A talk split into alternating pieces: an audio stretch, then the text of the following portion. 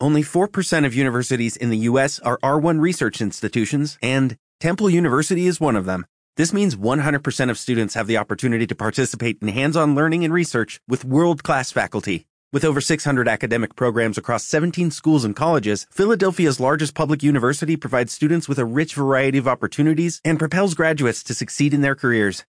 Temple University. Schedule a campus tour today at admissions.temple.edu/visit.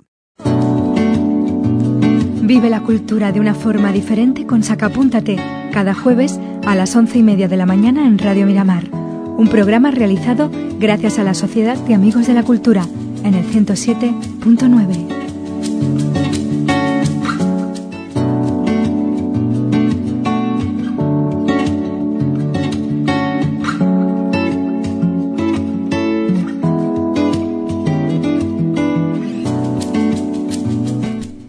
Señores a nuestro Sacapúntate. Ya sabéis que los jueves es eh, momento para tomarnos un respiro, para embebernos de la cultura más cercana, la cultura de nuestra comarca de la Axarquía y la cultura que defienden y que, y que ponen en marcha desde la Sociedad Amigos de la Cultura para crear este Sacapúntate que hacemos aquí todos los jueves sobre esta hora. Hoy recibimos aquí los estudios de Radio Miramar Alfonso Gil Mantecas. Muy buenas, ¿qué tal? Buenos días. Bueno, vamos a hablar de un tema, ya lo hemos compartido en nuestro Facebook, pero lo vamos a volver a compartir porque desde la SAC estáis eh, mm, impulsando, que no me salía la palabra eso, no promocionando, sino más bien impulsando una plataforma ciudadana en defensa de las claras, del convento de las claras. Habéis creado una... Mm, eh, petición, una firma de petición eh, en Change.org, que ya sabéis que es eh, esto a través de internet, con lo que se consigue eh, pues muchas más firmas de las que se puede conseguir haciendo un trabajo de calle, porque es mucho más fácil que uno sentado en su sofá, ¿no? Pues acceda a internet. Entonces lo vamos a compartir ahora mismo en nuestro Facebook, ya lo habíamos hecho, pero os vamos a contar la motivación de esta firma para que luego con todos los datos os vayáis al ordenador, abráis Facebook, abráis esta, esta petición de firmas y lo firméis. Muy buenas, Alfonso. A ver, cuéntanos. Bueno, pues muchas gracias por vuestra colaboración y la comprensión de la campaña. La historia es bastante sencilla. Tenemos un inmueble de valor declarado bien de interés cultural y por tanto corresponde a la Junta de Andalucía proteger ese bien de interés cultural. Y luego tenemos efectivamente complicada a una institución económica que ahora ya es un banco, que no tiene una obra social, que es la Caja Unicaja. de Ahorros, Unicaja. Y eh, bueno, pues cuando hemos empezado a mover este asunto, porque veíamos que la techumbre se está hundiendo, y que hay tejas y demás, y que hay parte Por de la cubierta inicio, para todas aquellas personas que durante años han escuchado que eso mm, estaba en manos de una familia privada, pues para ir al inicio de esta historia, bueno, pues eh, ese convento eh, es verdad que lo compró una familia, una familia de Vélez Málaga, pero esa familia mm, no se ha podido hacer cargo.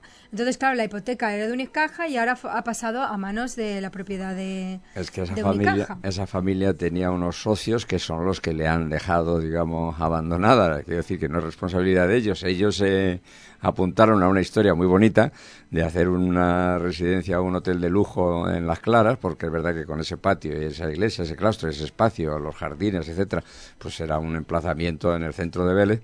Pero claro, eso era en la perspectiva de un crecimiento turístico exponencial o de un digamos, una actividad de congresos y de reuniones o de actividades que en definitiva es el tipo de turismo que proponemos nosotros, el turismo natural, el turismo cultural, el turismo industrial, el, el turismo de museos, no solamente venir a tumbarse a la playa. Pero bueno, la cuestión es que esta empresa no ha seguido adelante y Paco Francisco Torres, eh, pues el pobre ha tenido que abandonar la idea, él solo no podía hacer frente, porque este es un edificio de una gran envergadura.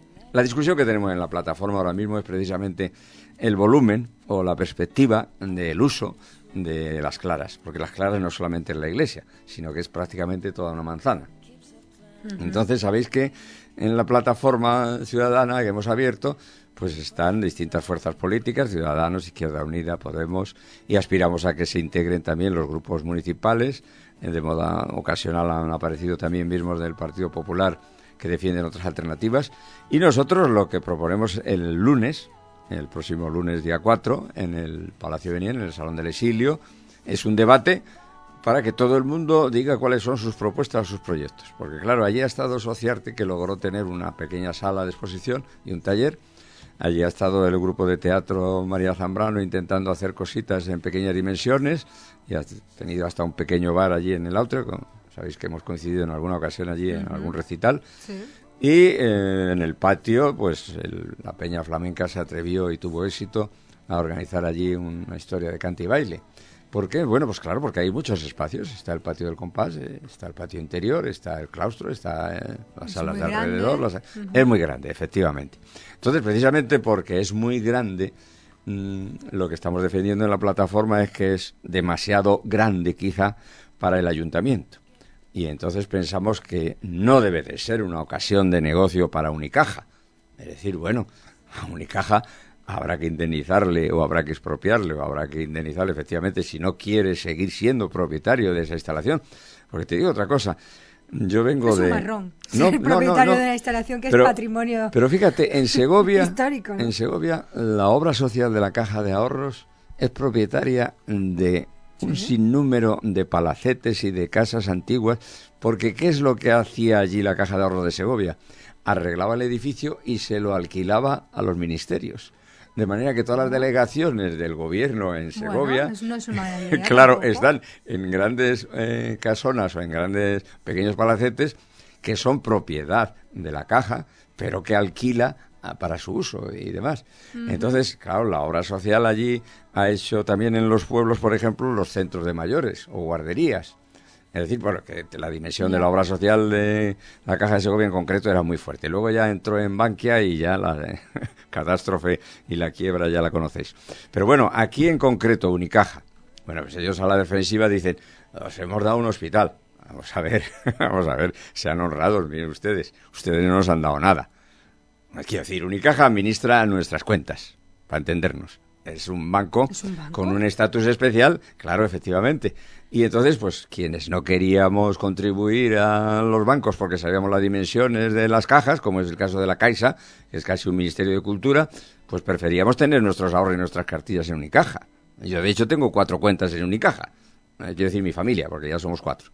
Entonces, lo que quiero decir es, el dinero de Unicaja es un dinero invertido y puesto allí por la gente de Vélez, lógicamente y su obra social pues debería de tener algún tipo de iniciativa. Es decir, yo no creo que fuera mucho pedirle a Unicaja que eh, alquilara, sostuviera, siguiera con la propiedad de eso a través de su fundación o en la fórmula en que llegue de acuerdo. Es decir, no tiene por qué pasarle, digamos, la crisis empresarial Unicaja al Ayuntamiento de Vélez. Pero el Ayuntamiento de Vélez ve la patata caliente de que efectivamente es un bien que puede coger, digamos, porque hay una oferta de Unicaja, bueno, pues eso es lo que están negociando, eso es lo que queremos que expliquen a la opinión pública. ¿Qué planes Desde el equipo de gobierno sí se, siempre han apuntado a que su idea era comprar de nuevo ese bueno, comprarlo de nuevo, más bien comprarlo para el patrimonio municipal. Efectivamente, en el momento que se llegó a un acuerdo con las monjas, que eso lo discutimos, recuerdo, hace 40 años en la Asociación de Vecinos en relación a las carmelitas. Pero claro, las carmelitas era un tema tabú y ahí no se podía discutir cómo se iba a echar fuera de las carmelitas a las monjitas. Pero yo desde hace 40 años recuerdo esa discusión de que dijimos que lógicamente estarían mejor en unas instalaciones como las que están ahora las monjas clarisas en la carretera de Arenas, ¿no? Es decir, pues un edificio pequeñito, en fin, adaptarse a los nuevos tiempos porque ahora ya vocacionalmente pues no hay tantas monjas de clausura. Pero bueno, volviendo al tema. El ayuntamiento se encuentra con la patata caliente de que puede hacerse con ese gran edificio. Bueno, a lo mejor es una buena inversión. Vamos a discutirlo. Nosotros lo que decimos es la responsabilidad como bien de interés cultural por ser un edificio del siglo XVIII y tener la historia que tiene, le corresponde a la Junta de Andalucía. Tenemos la suerte, en este caso en concreto, de que en la Junta de Andalucía, en el Ayuntamiento de Vélez, gobierna el mismo grupo político. No tiene por qué haber enfrentamiento o discusiones entre la Junta y el Ayuntamiento. Pero yo creo que también la Diputación y Unicaja pueden colaborar. Es decir, todos a una, Fuente Ovejuna es decir, ¿y los comerciantes eh, cuál es el planteamiento que tienen allí? Pues eh, uno que me parece absolutamente correcto. Recuperemos no solamente las claras, sino el entorno de las claras. Entonces, aquí ha aparecido... además, las claras se da la circunstancia que está justo enfrente del CAC, que también es el centro de arte contemporáneo que tiene ahora Vélez Málaga, está en un foco cultural importante. Está en el centro de Vélez, en el centro del casco histórico, y el público ve horrorizada la ruina y el deterioro de la famosa calle de las tiendas, que antes era el centrísimo de Vélez, donde estaba toda la actividad comercial de Vélez. Sí, pero se lleva 30 años hablando de que eso ya está en ruina y no se ha hecho nada. Que, que también me hace gracia seguir escuchando eso porque desde el año 2000 que yo tengo ya mm, hemeroteca mm, periodística mental, porque yo llevo trabajando de periodista de 2001, entonces se lleva hablando del deterioro. Estamos en 2018, prácticamente. Sí. mira, como, y como yo soy mayor que tú y llevo otros 20 años más. Mental eso es. Yo te, explico. ¿Cuánto tiempo llevamos hablando de esa ruina de la calle Llevamos pidiendo la rehabilitación del centro de Vélez desde hace 40 años. ¿Por qué? Porque veíamos la perspectiva de que esas casonas grandes no pueden ser una vivienda unifamiliar. Es decir, donde hay 240 metros cuadrados, podrían estar incluso cuatro viviendas de 60 metros cuadrados. Y tú dices, bueno, ¿quién quiere una vivienda de 60 metros cuadrados? Pues todos los jóvenes estudiantes y las jóvenes parejas que no necesitan más que un espacio mínimo de dos habitaciones. Ahora, claro, la gente quiere tener chalés y se hace chalés en las afueras, pues se ha abandonado el centro. Porque claro, la gente que vivía allí ahora vive en sus chalés, en sus urbanizaciones, en las afueras. Muy bien, hay que respetar a todas las eh, iniciativas. Pero, hay que ocuparse de Entonces, claro, ahora mismo Podemos estar defendiendo la alternativa universitaria porque es verdad que la alternativa universitaria sí obligaría en algún modo a plantearse a los propietarios de todas esas casas que si hay estudiantes, si hay profesores y demás, pues conviene arreglar y alquilar y dar vida a eso. Y es cierto que los jóvenes sí dan vida porque los jóvenes después de clase salen a tomarse sus cervezas y quieren jugar y quieren divertirse. Y además, de hecho, en esa zona hay dos bares que funcionan muy bien en calle Las Tiendas. Pues sí, efectivamente. en calle Fina se llama, ¿no? Va, defendiendo si tiene éxito, ¿cierto? Sí, ¿sabes lo que me refiero? Detrás de calle Las Tiendas. La tribuna de los pobres que dicen aquí. Exactamente, por la tribuna de los pobres. Bien. Ahí hay dos bares que funcionan bastante bien, también están en el centro, con lo cual bueno, pues igual entonces, podría hacer algo más. Entonces yo estoy de acuerdo, quiero decir, la, defensa de la SA de una plataforma unitaria es porque creemos que si todos empujamos en la misma dirección, el resultado será positivo en todas las direcciones. ¿Quiénes forman ahora mismo esa plataforma ciudadana, además de la Sociedad de Amigos de la Cultura? Mira, nosotros hemos invitado a que participen las cofradías porque sabemos que hay eh, mucha gente en las cofradías que le tienen cariño al edificio de las monjas, porque en otro tiempo un edificio, claro, donde muchas cofradías han tenido ahí su sede. La última historia que yo he oído es que el ayuntamiento sí está regalándole los oídos a las cofradías, diciéndole que las el convento de las claras va a ser para las cofradías. Pero claro, el tema es, eh, bueno, demasiadas cofradías, ¿no? Demasiado. es decir, poner toda la carne en el asador aquí en las cofradías. Yo entiendo que para los grupos políticos las cofradías son un filón de votos y claro, está muy bien llevarse con todas las cofradías y además muy bien por parte de las cofradías y por parte del apoyo institucional. Pero la cuestión de la que estábamos hablando es revitalizar el centro. Y por eso te digo que los comerciantes lo que dicen es, ya está bien de tinglados muertos, digamos, de reuniones puntuales una vez al año que sea una actividad que germine y tal. Que genere más Claro, y entonces dicen, aquí había un mínimo de universidad de verano que se ha perdido.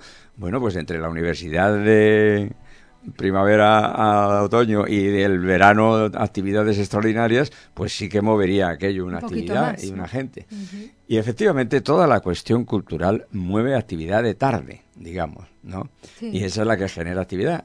Ahora lo está intentando el MUBEL, ¿sabéis? Esta misma tarde hay un concierto de tuba que es magnífico. Y es verdad que las actividades que está promoviendo Emilio, eh, pues son en la dirección que siempre hemos defendido de que un museo no debe ser una estructura muerta, sino que debe tener talleres y actividades y, y gestionarse de otro modo. Y yo creo que el MUBEL lo está haciendo, ¿no? Entonces, claro, si allí, como tú dices, hubiera un par de bares en la zona de Cruz del Cordero, como la hay en la calle Las Monjas, pues el público, después de los espectáculos de el Mubel, se quedaría ya a tomar las cervezas, lógicamente. Mm. Entonces, lo que dicen los comerciantes y lo que dice Podemos es la actividad universitaria generaría una actividad económica importante. Porque efectivamente, si se hiciera incluso una extensión universitaria novedosa, como la de escuelas agrícolas o del mar, vendrían estudiantes de otros sitios, no solamente de los de aquí.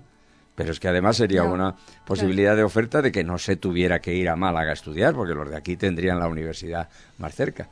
Y no estamos pidiendo la luna porque en Ronda, en Antequera, en casi todas las ciudades, hay algún tipo de extensión universitaria. No creo que sea pedir la luna. Y yo creo que todo es armonizable. En esta plataforma está Asociarte. ¿Y qué piden los artistas? Espacios, talleres, actividad. Y yo creo que los artistas están llamados a adaptarse a los nuevos tiempos. Sus producciones tendrán que ser asequibles para todo el mundo porque no tienen los mecenas millonarios que tenían en otras épocas. Pero bueno, los artistas tienen derecho a defenderse, a organizarse, a actividad y sobre todo a aprender y a transmitir conocimientos, ¿no? Entonces, la Escuela de Artes y Oficios que promueve Izquierda Unida yo creo que es una buena alternativa. La gente que está en la escuela de música está pidiendo otro espacio que no sea el Colegio Andalucía, porque es verdad que eso era una historia de precariedad. Las gentes que están en la Casa Municipal de Asociaciones, que somos nuestro grupo de teatro o el, la coral o la banda de música, hombre, aquello está bien para una tarde, una reunión, dos horas, pero es verdad que no tiene buena acústica y que no son espacios amplios, son cuatro habitaciones y dos pequeñitas para reuniones de junta directiva. Quiero decir, cada cosa tiene su funcionalidad, tiene su perspectiva, su criterio. Entonces nosotros creemos que un proyecto ambicioso en las claras podría dar satisfacción a casi todos los colectivos. ¿Por qué no puede estar la escuela de música y los talleres de arte en las claras? ¿Por qué no se van a poder utilizar los patios para actividades musicales y teatrales y de carácter público? Hombre, bonito y, y ¿Y por qué no puede haber una extensión universitaria en las claras? Si hay un espacio tremendo en lo que eran las habitaciones, digamos, de la monja, que ya es una construcción. Y es decir, cuando nosotros decimos que amenaza ruina en las claras, estamos refiriendo a que la techumbre, lógicamente, como en cualquier patio de vecinos, si se estropea una teja hay que arreglarla porque si no entra agua por ahí. Claro, y eso está sin arreglarse de hace muchos años. Hombre, es que nosotros no tiene tenemos... ningún mantenimiento ahora mismo. Tenemos el ejemplo de la estación de autobuses, antigua estación de ferrocarril, Bueno, que está- nosotros llevamos 11 años con esta historia, ¿eh? y que dijeron, eso es mejor es tirarlo, es más barato tirarlo y hacerlo de nuevo. Pero vamos a ver, es un edificio original, inédito, de piedra, ¿por qué hay que tirarlo? ¿Tanto cuesta hacer una cubierta?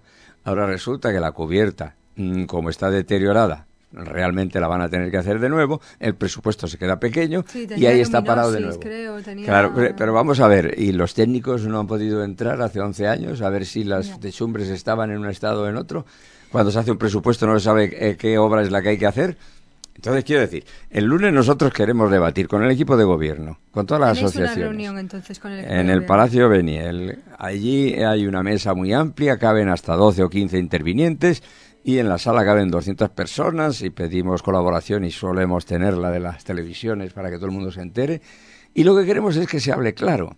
Porque mira, el día que tenemos convocatoria de la plataforma, aparece el alcalde diciendo que está el tema resuelto porque se le ha hecho una oferta a Unicaja de medio millón.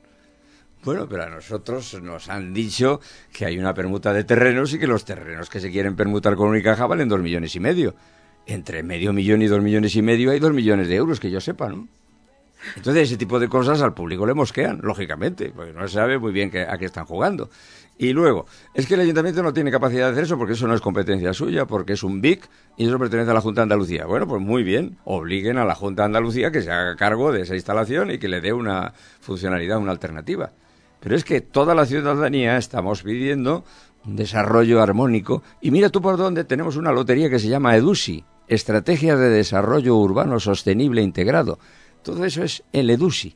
Y hemos tenido la suerte de que el Partido Andalucista, a través de María José Roberto, ha conseguido una subvención importante. Magnífico. Pues muy bien, si encima resulta que nos ha tocado la lotería y que tenemos dinero para inversiones, ¿Y se va a invertir en las clases? ¿Os han confirmado bueno, que parte de ese dinero se va a han invertir dicho que lo máximo que pueden aplicar es un porcentaje de DUSI de rehabilitación de edificios antiguos, no sé cuántos miles de pesetas, miles de euros. Bien.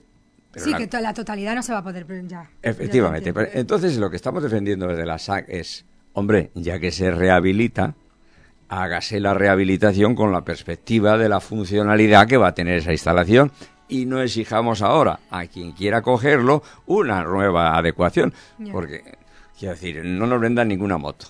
Vamos bueno, a ver. estamos, eh, está claro que el tema de las claras eh, es un tema delicado, es un tema en el que entre todos nos podemos proponer que no pase lo mismo con, con lo que siempre se habla en Vélez Málaga, ¿no? Del antiguo eh, convento de San José, creo que es donde está el Teatro del el, Carmen. El Carmen, efectivamente. Que se derrulló, directamente se derribó y aquello ya solo la gente más mayor lo recuerda porque se hizo el Teatro del Carmen de nueva construcción. Allí eh, había... No, se aprovechó la iglesia para hacer un teatro que es lo que se hace en la Europa del Este. Y no es mala idea, porque en Santa María he oído yo algunos recitales y es verdad que la condición acústica de Santa María es muy buena. Entonces, quiero decir, lo de llevar actividades a la iglesia, bueno, y en esta iglesia de las Claras se han hecho actuaciones musicales y teatrales. Entonces, lo de aprovechar la iglesia y no dejarla exclusivamente para culto, porque efectivamente ya esa iglesia no tiene culto, me parece correcto. ¿Por qué no se va a aprovechar un espacio para actividades? Pero que la cuestión es Mm, discutamos entre todos cuál es la mejor alternativa y demos un salto adelante, aprovechemos que tenemos las ayudas del EDUSI, la colaboración de la Junta, el entendimiento entre el Ayuntamiento y la Junta, la fórmula que se quiera emplear. Para todo eso se vamos ha a ponernos esta plataforma que, eh, bueno, estáis pidiendo firmas, lo digo porque van a ver a compañeros de la SAC también pidiendo firmas ahora mismo en la Plaza de las Carmelitas, nos decías, está por allí María Naranjo. También se ha creado el Change.org, esta plataforma digital que sirve para recogida de firmas. Acabamos de compartir en nuestro Facebook el enlace y también el próximo lunes, día 4, a las 19.30 en el Salón eh, María Zambrano en el Palacio Beniel, vamos, en el Salón del Centro del Exilio, habrá una asamblea pública para quienes quieren, quieran aportar ideas, tanto para el uso como para la manera de reformar las claras. Cada uno, bueno, pues puede tener su opinión y tenéis ese, pues esa plataforma abierta allí para que haya un debate. Eso es. Se pide la mayor asistencia, esto es voluntario obviamente, pero bueno, cuanto más gente vaya, pues mejor, pues con la única intención de eso, de defender las claras, de conseguir presionar un poco también a los políticos para que se pongan las pilas y no se quede en el olvido este tema, como ha pasado en otras ocasiones en Vélez Málaga con muchos temas. Bueno, hablo de Vélez Málaga porque es lo que conocemos, pero seguramente que pasa en otros puntos de nuestro país. Así que todo el mundo está invitado. En el Centro del Exilio, el próximo lunes a las siete y media con sus aportes, con sus ideas, pues estás hablando tú de algunas que ya se han ido comentando en la plataforma, pero bueno, seguramente a lo mejor hay alguien ahora mismo que nos esté escuchando que diga, yo también tengo una idea que me parece a mí mejor. Bueno, pues que vaya allí, que la plantee y que se ponga a debate y bueno, pues eh, que sirva pues para hacer como un informe o algo para luego poder llevar al equipo de gobierno y que ellos sean los que lo tengan que gestionar. Eh, es que nos queda poco tiempo y quería, bueno, pues comentar también algunas de las actividades que tiene organizadas la Sociedad de Amigos de la Cultura para este mes de diciembre hasta el próximo, como ahora viene el puente, bueno, pues, pues, hasta el próximo día 14 no está la próxima actividad, que será el Club de Lectura en el CEPER María Zambrano, ya sabéis, en el Paseo de los Naranjos, La mirada perdida de Juan Salvador López Polo, es el libro que se va a comentar, tenéis tiempo para leerlo. Ya el día 15 se reúne de nuevo el Café Filosófico, ya sabéis, en la cafetería Bentomiz a las cinco y media.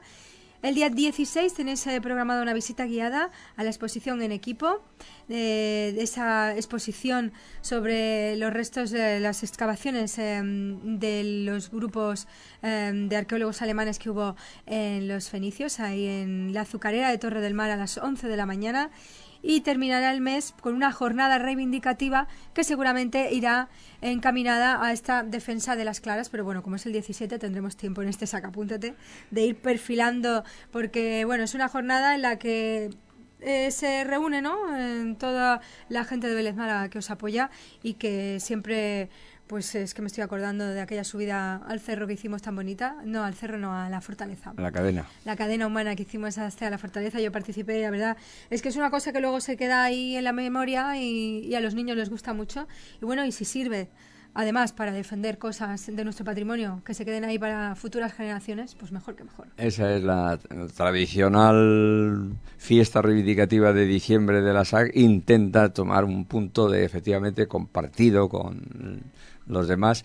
Algunas fiestas han tenido más éxito que otras, efectivamente. Nosotros celebramos nuestro décimo aniversario en la muralla, en la Plaza de la Constitución. Luego hicimos una fiesta de botellas sobre reciclaje aquí en defendiendo el castillo de Torre del Mar.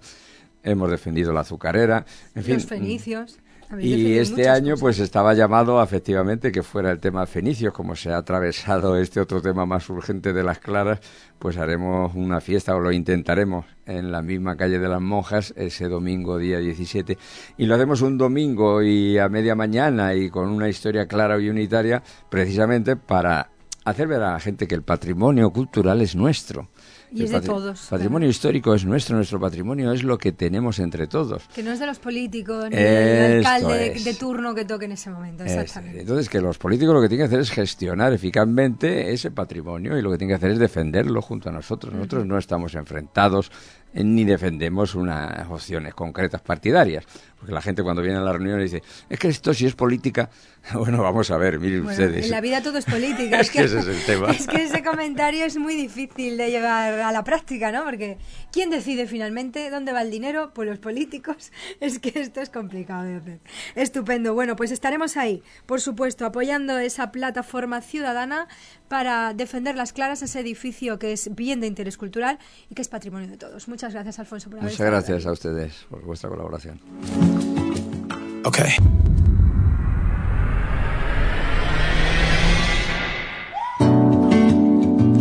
Vive la cultura de una forma diferente con Sacapúntate, cada jueves a las once y media de la mañana en Radio Miramar. Un programa realizado gracias a la Sociedad de Amigos de la Cultura en el 107.9.